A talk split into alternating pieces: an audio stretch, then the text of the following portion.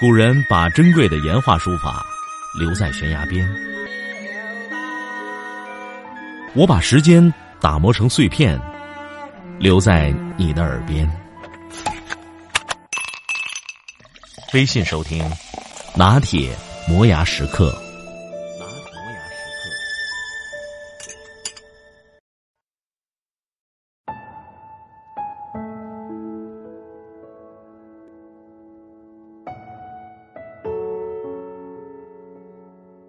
我坐车的时候，发现一个极其有趣的规律，那就是每当我正向坐车遇到美丽风景时，总是会让我一味的陶醉。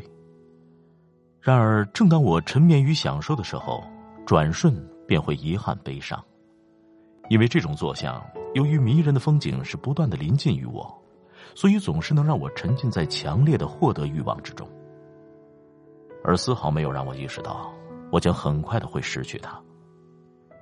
在这种情态下，我的行为往往是冲动的成分多于自觉的成分，所以并没有做好失去的准备。一旦失去了之后，便只有追悔莫及了。这也许就是对冲动的最好的惩罚吧。反之，背向坐车实则不然，因为美丽的风景是慢慢离我远去的，所以我一开始便会随着景物的渐行渐远，意识到我正在失去它。正因为一开始就意识到美景终将离我而去，所以我就会更加有意识的去捕捉景物的灵魂。这时。我的行为是自觉的，是清醒的，所以反而能够更加从容的欣赏它了，而且更加懂得珍爱它了。我们的人生又何尝不是一次旅行？我们所认识的或将要认识的每一个人，我们所拥有的或是将要拥有的每一件物品，我们所经历的或者将要经历的每一件事儿，以及我们所经历的或是将要经历的每一份情感，又何尝不是一片片风景呢？上帝似乎一直喜欢戏谑我们，他赐予我们无上的生命、缤纷的理想、至善的亲人、甜蜜的爱人、相知的朋友、美丽的事业。而正当我们沉迷、沉醉于上帝给我们恩赐的时候，甚至于正当我们在对上帝感恩戴德的时候，无情的上帝却残忍的把他所赐的从我们无助的挣扎中一样一样的召回。我想。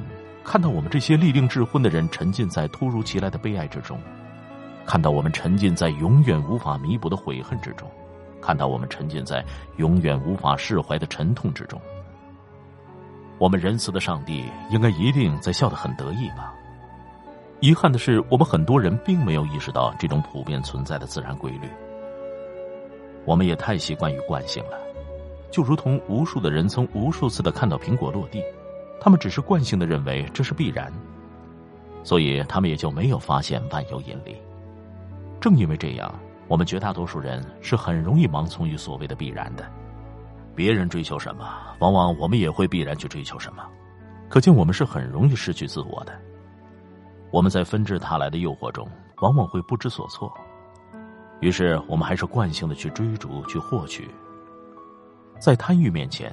我们有些人甚至毫不顾及道德法规，他们不择手段的去巧取豪夺，他们好像很有目的，他们也确实希望得到快乐，但是他们往往从来没有考虑过所追求的东西是否真是自己所需要的，以及是否真是我们所爱的景物的灵魂。他们时刻被极度的贪欲所驱使，又总是在追悔悲痛中享受着煎熬与折磨，他们不知道为什么如此痛苦。因为他们从来没有清醒过，道理是那样浅显的在我们身边，而我们却习惯于惯性而无视它的存在，所以，我们总是可以看到有那么一些人，永远在不知所谓的忙碌着，永远孤独的挣扎在无边痛苦的泥潭之中，无法自拔。既然一切的一切都时刻处在失去的状态之中，为何我们不竭尽全力去珍惜我们此刻所拥有的一切？为何我们不知道更自觉从容的去欣赏我们所拥有的一切？让我们现在都开始背向坐上人生之车吧，那样我们将会早在失去之前就懂得真爱，那样我们也就不太会在意获得。我们所在意的，将会是在失去之前的不留遗憾，毫无负疚，快乐而又幸福的去竭力付出了。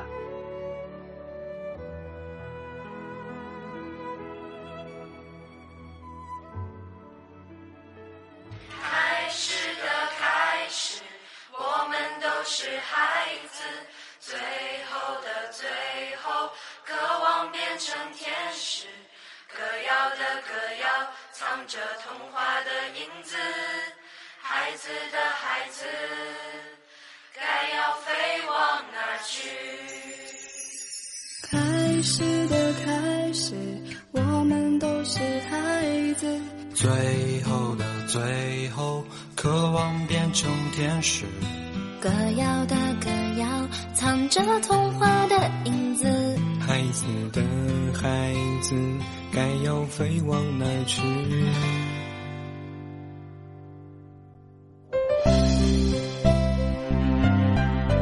我的音频节目每天在微信首发，美图加文字，这叫有声有色。你可以边看边听。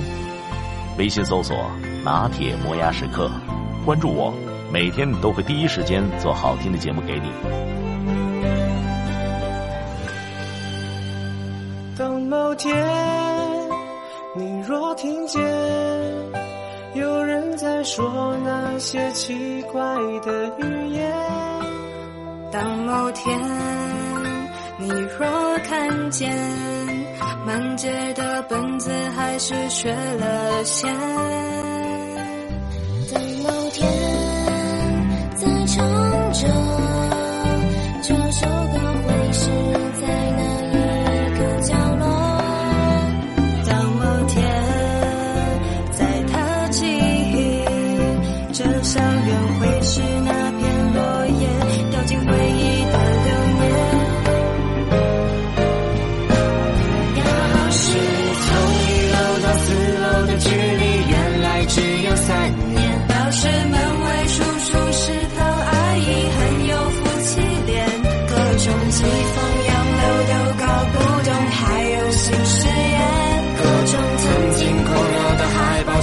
报照片，卖几块几毛钱。